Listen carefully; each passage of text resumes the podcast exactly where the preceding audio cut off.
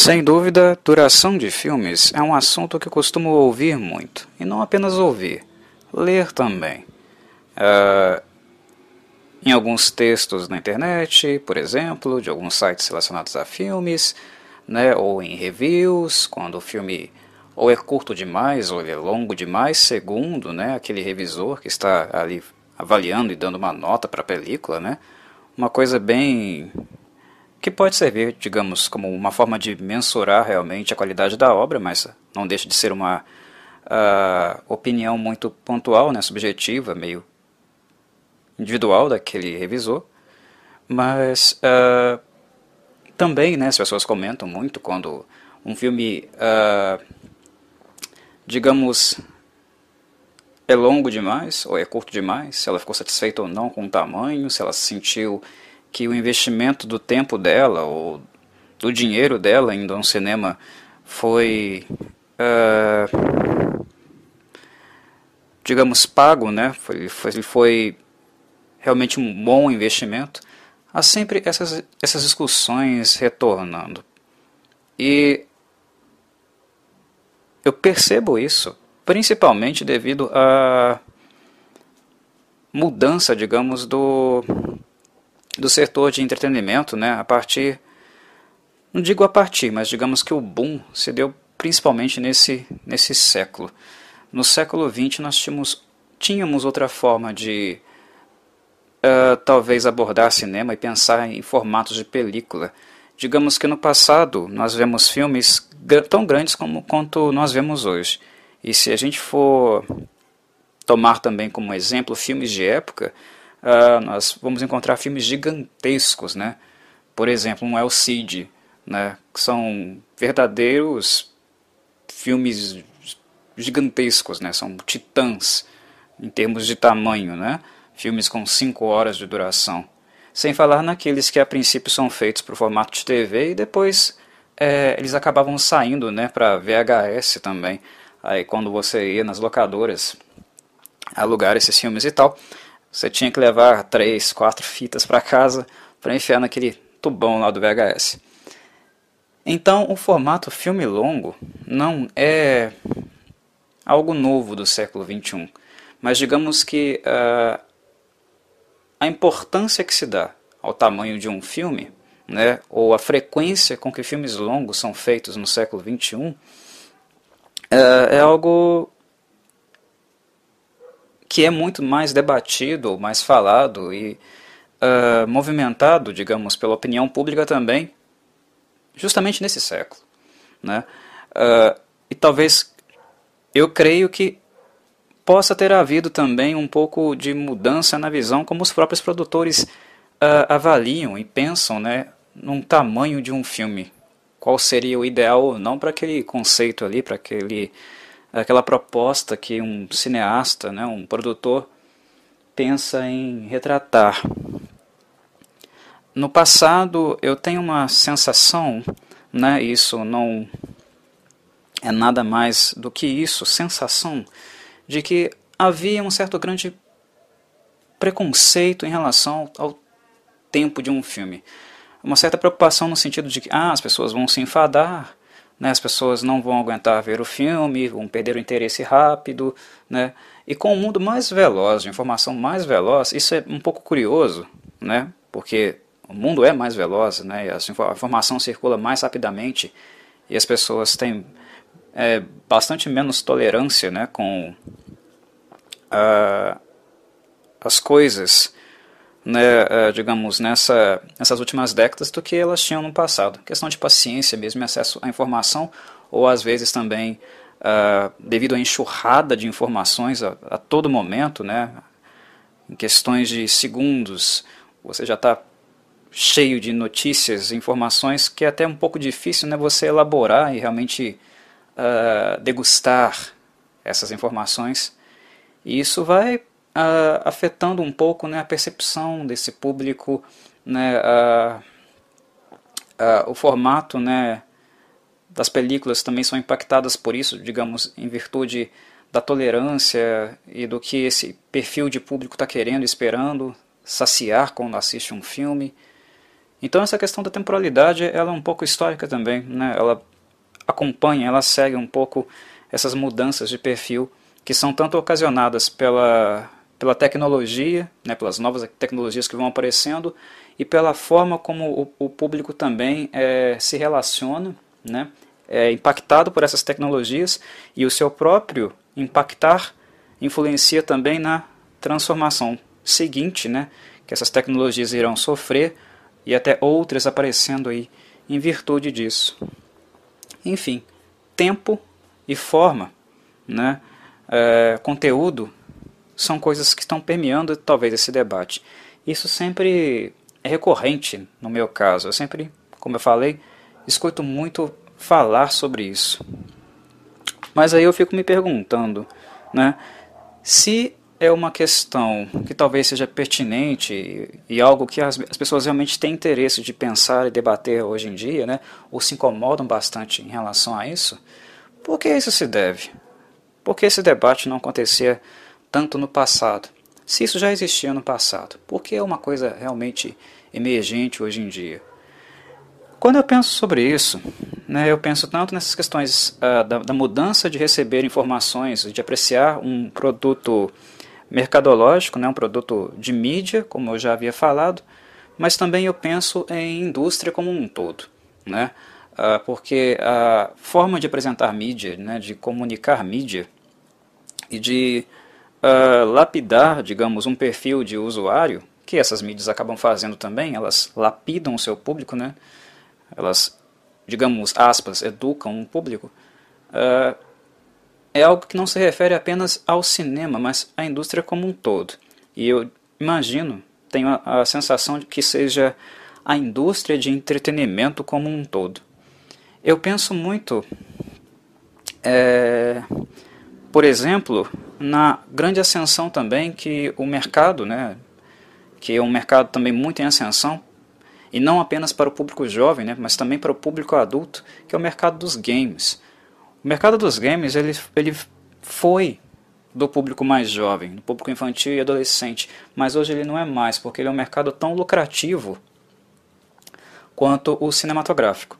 Ok, talvez seja um exagero. O cinematográfico ainda gera muito mais dinheiro, mas digamos que o, o ramo do entretenimento através dos games, né, uh, hoje lucra milhões e milhões de dólares, bilhões de dólares por, por ano. Então ele é bastante lucrativo, mais do que talvez ele fosse. Ele teve momentos de crise, né, principalmente no fim da década de 90 e no início do, dos anos 2000, mas hoje ele é um negócio, né, um negócio muito controlado, né, muito estratégico. E vários empresários né, adotam essas uh, estratégias né, de gastos e uh, lucros né, relativos a essa, essa mídia né, e pesquisas sobre um público-alvo ou, ou novas estratégias de reduzir custos e aumentar o superávit através dos games. E são mídias, né? Eles tornaram mídias uh, uh, tão impactantes ou tão é, trabalhosas, né, ou que necessitam de investimento quanto os filmes.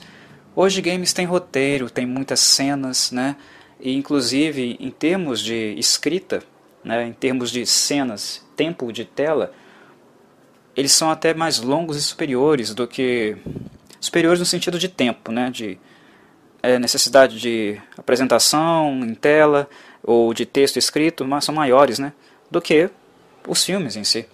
Né, dão muito mais trabalho. Alguns desses, algumas dessas obras, né, elas duram, digamos, 4, 5 anos para serem feitas, né, e enquanto alguns filmes levam aí um ano, um ano e três meses de filmagem para uh, duas horas e meia, três horas de filme, se a gente pegar os filmes mais longos que a gente tem visto hoje no cinema mainstream, né? Então, por isso eu falo de indústria é, e não simplesmente de cinema, embora eu parta do cinema para pensar um pouco nessa questão do tempo. Mas por que eu trouxe o, a questão da indústria e o mercado dos games para aproximar dessa discussão? Porque no, nesse século, no século XXI, ah, uma coisa que era feita anteriormente a esse século, já tinha sido feito, né, mas passou a ser modelo e padrão, principalmente para a indústria gameista, foi a noção né, de mundo aberto. Né, é, os famosos jogos caixa de areia. Né, uma grande, um grande estúdio né, é responsável por isso.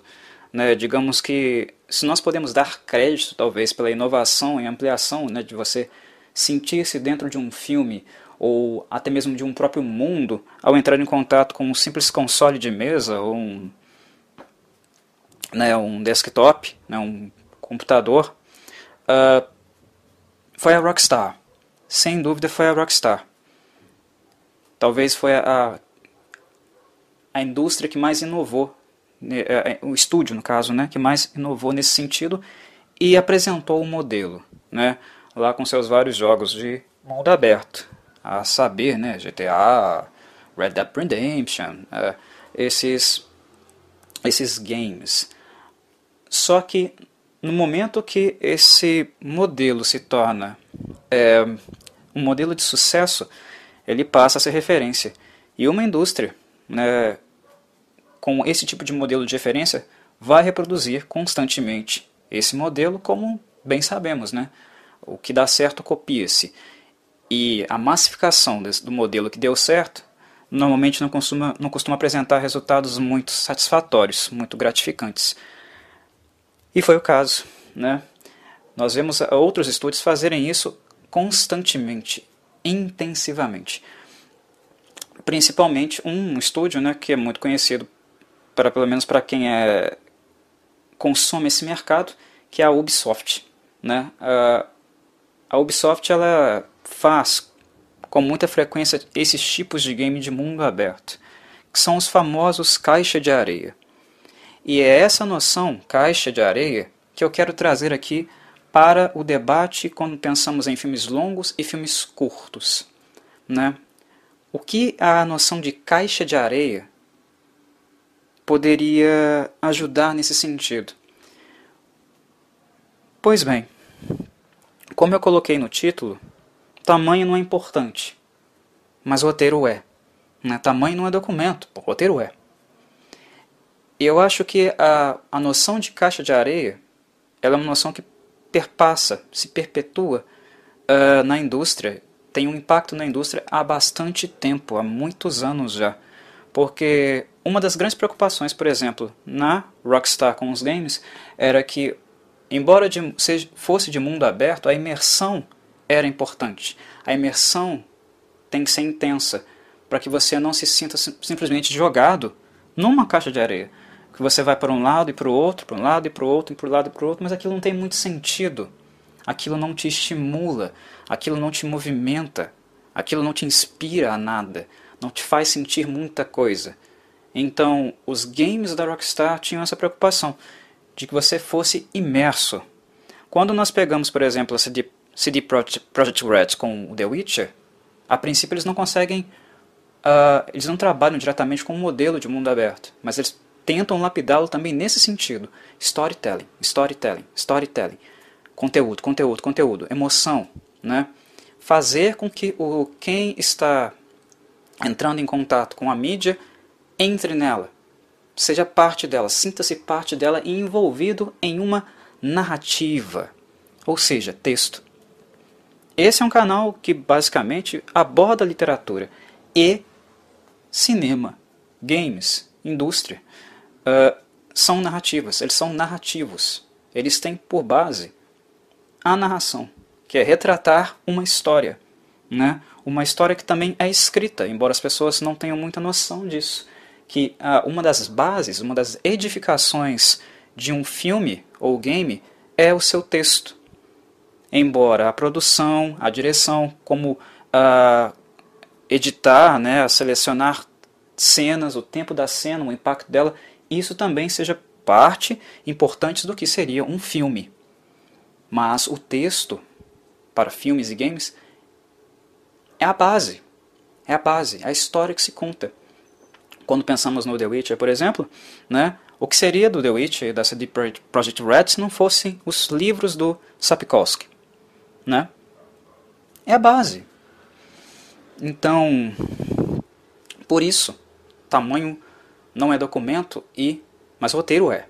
Porque se você tiver uma base, uma base frágil, uma base insustentável, vai ruir.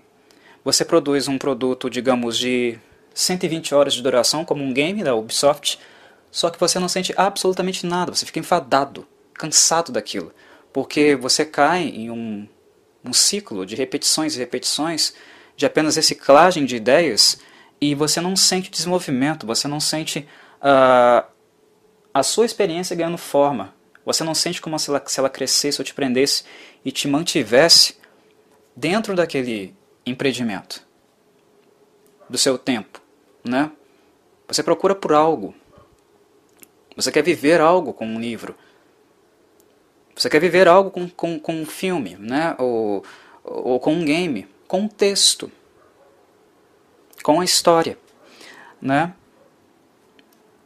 Os games de caixa de areia a maior parte dele, nós podemos colocar aí 90% dele, deles, são é, instáveis. Por isso, porque se a gente toma como padrão games de caixa, caixa de areia, por exemplo, da Ubisoft, chega um certo determinado momento que você passa a fazer sempre as mesmas coisas, ver as mesmas coisas. A sensação em termos é, cinematográficos aí, né, de mídia, é, de vídeo, nós podemos dizer, né, ou podemos aqui nos apropriar para referirmos a esse momento, a esse evento, é o tal do filler. É filler. Filler é aquilo que serve para ocupar espaço, mas que não acrescenta em absolutamente nada com a narrativa original ou com o arco, a intenção do arco, né, objetivos daquele arco da história. Está ali apenas para ocupar espaço, apenas para ocupar uma grade de tempo e ampliar esse produto mas em termos de essência, de conceito, né, de incremento, de mudanças para a narrativa, não faz muita diferença.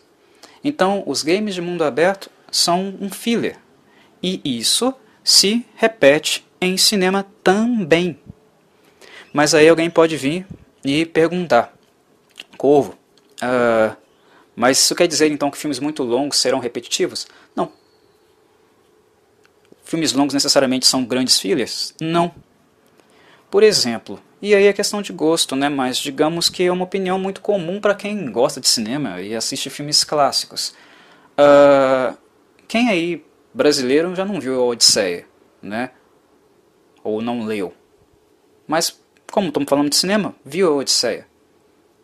A Odisseia é um filme longuíssimo, mas ele tem um alto valor de entretenimento é, é muito grande. O filme cresce, cresce, cresce, cresce, cresce, cresce o tempo inteiro.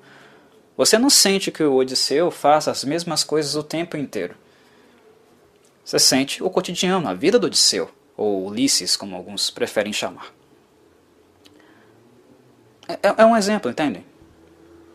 Odisseia é longuíssimo, é um filme muito, muito longo. Mas a capacidade de imersão que é possível com a Odisseia é devido ao roteiro ser imersivo. Algo que a CD Projekt Red lá no âmbito dos games conseguiu fazer com The Witcher, principalmente o The Wild Hunt, o terceiro game. É imersão. Né?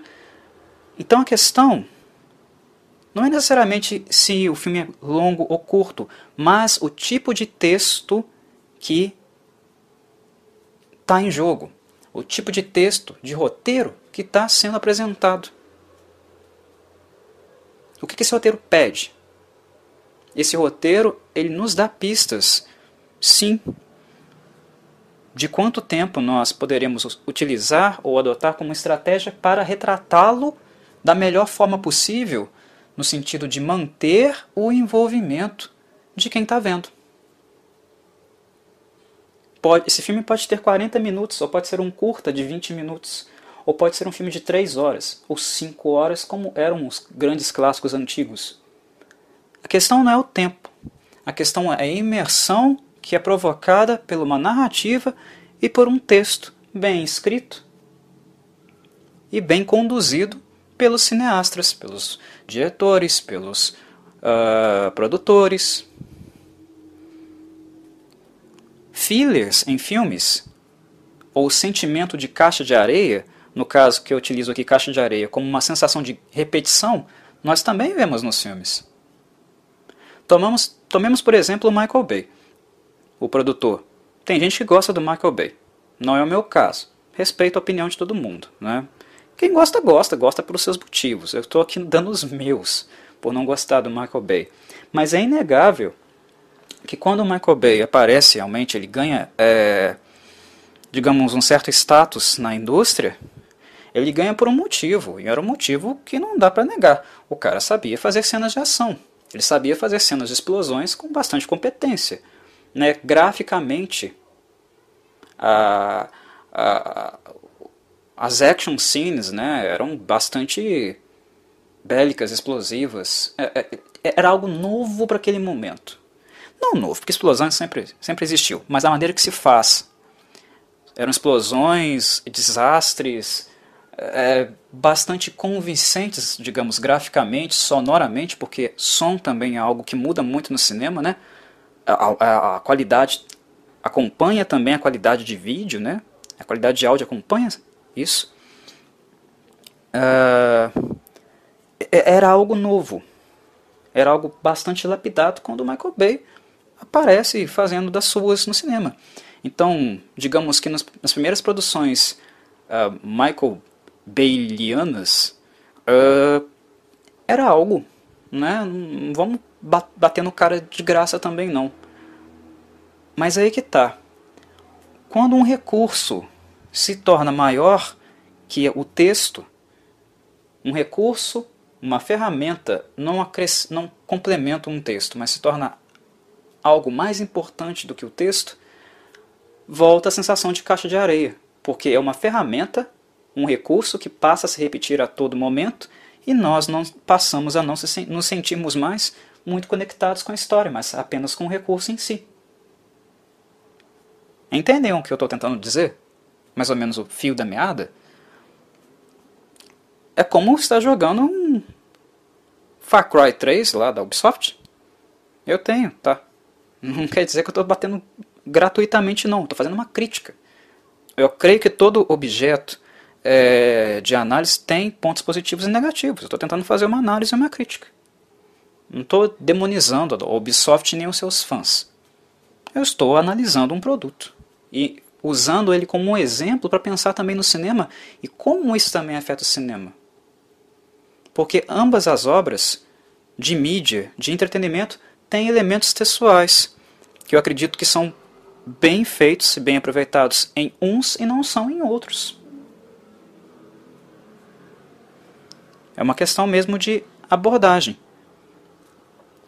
E uma coisa que o, o excesso de uso de ferramentas, né, de repetição de evento, né, apenas para aumentar e alongar um produto, gera algo também né, muito perceptível no público, que é a saturação.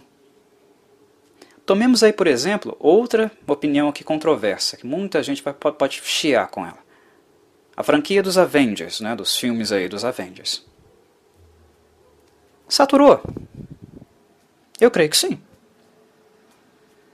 Ah, mas muita gente gosta dos Avengers. O Endgame fez muito sucesso, vendeu bastante. Vende porque é um produto mercadológico um nome e marca muito forte.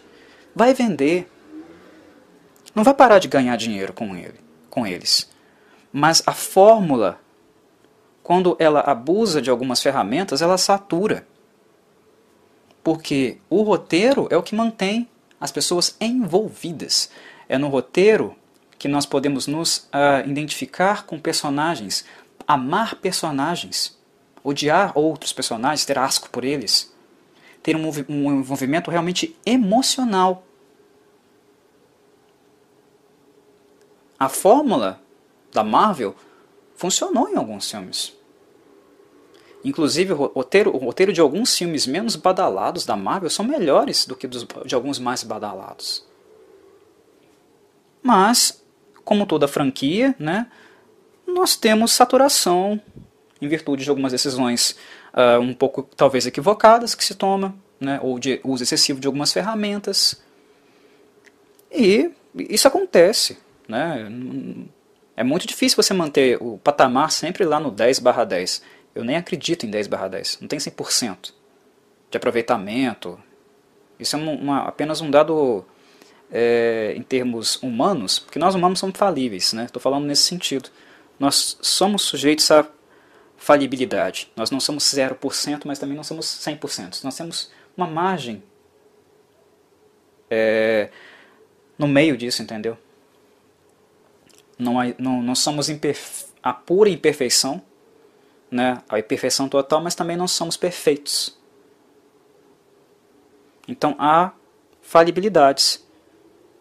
E com o tempo, se você não maneja isso muito bem, e não leva isso muito em consideração, se o uso criativo, descritivo e de bom trabalho roteirístico, na minha percepção, não é bem feito, a falibilidade ela aumenta. O que era, sei lá, 9 barra 9 passa a ser 8 barra 8.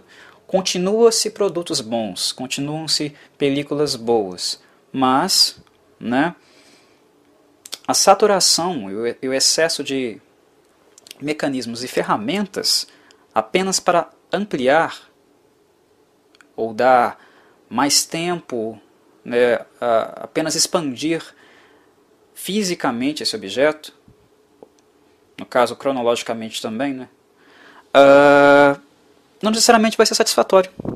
Às vezes, quando não se tem muita, muita ideia a apresentar, se você não tem muito o que dizer, aquilo que você tem a dizer já basta. Um filme não precisa ter três horas necessariamente. Ele pode ter duas horas e contar o que quer contar muito bem e emocionar as pessoas fazendo isso. Os filmes de três horas são melhores. Não são. Ah, os filmes de 40 minutos são melhores. Não são. Depende do jeito que se conta, de como você adapta esse texto. Uma coisa que a indústria, tanto é, cinematográfica quanto também a, a literária, né, relativas às editoras e às livrarias, todo esse, esse mercado. Uma coisa que elas pedem, pedem muita oportunidade há anos, né, embora algumas pequenas editoras façam isso, procurem essas licenças, é justamente vender, produzir livros dos roteiros. Imprimir os roteiros e distribuir para o público depois que o filme foi feito. Pouquíssimas fazem isso. Aqui no Brasil nós encontramos algumas editoras mexendo com isso, pegando uma coisinha aqui e acolá. Né?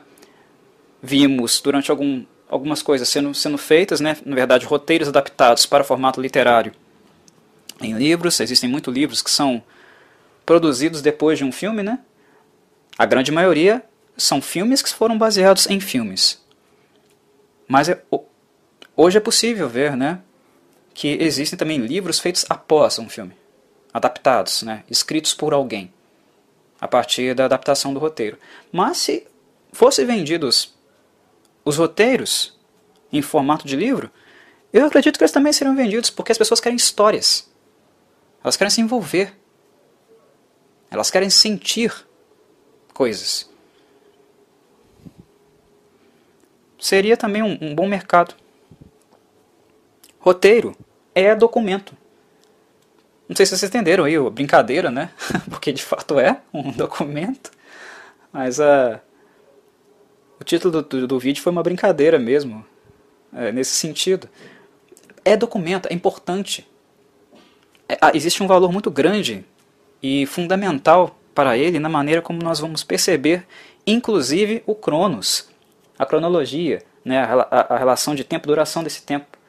A gente pode sair de um cinema depois de três horas três horas e meia, uau! Ou extremamente enfadados e fazer o mesmo em uma hora e vinte. E como se nós tivéssemos tido a experiência do ano.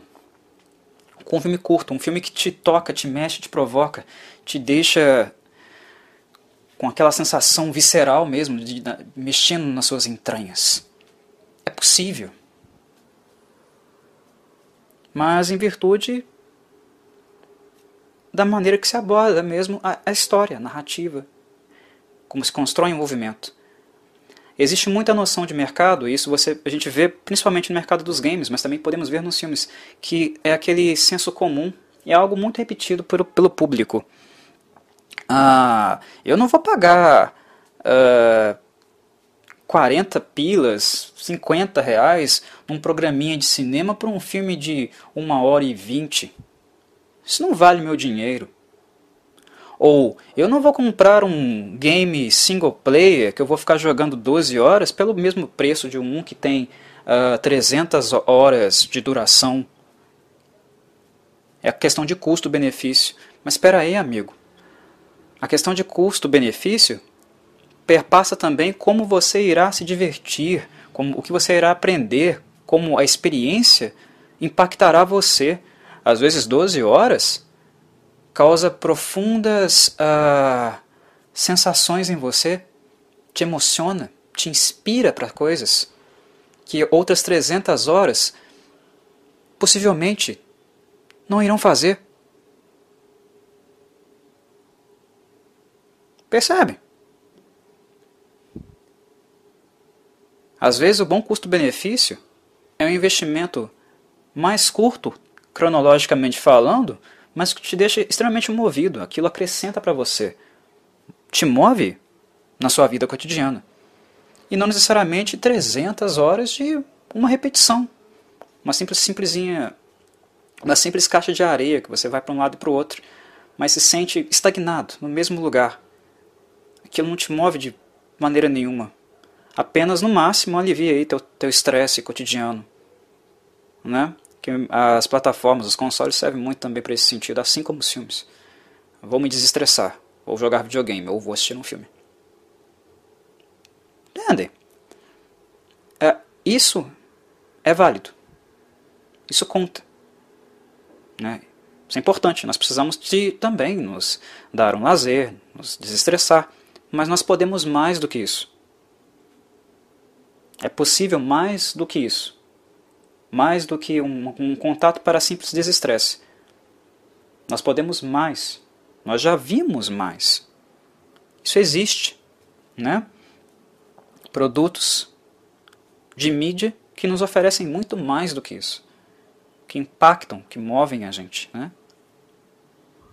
E eu acredito que o elemento textual é uma marca muito grande, muito intensa nesse processo o título acabou sendo um título sobre cinema, mas é impossível não falar de indústria e de outras referências da indústria para poder discutir essas questões aqui, essas minhas impressões.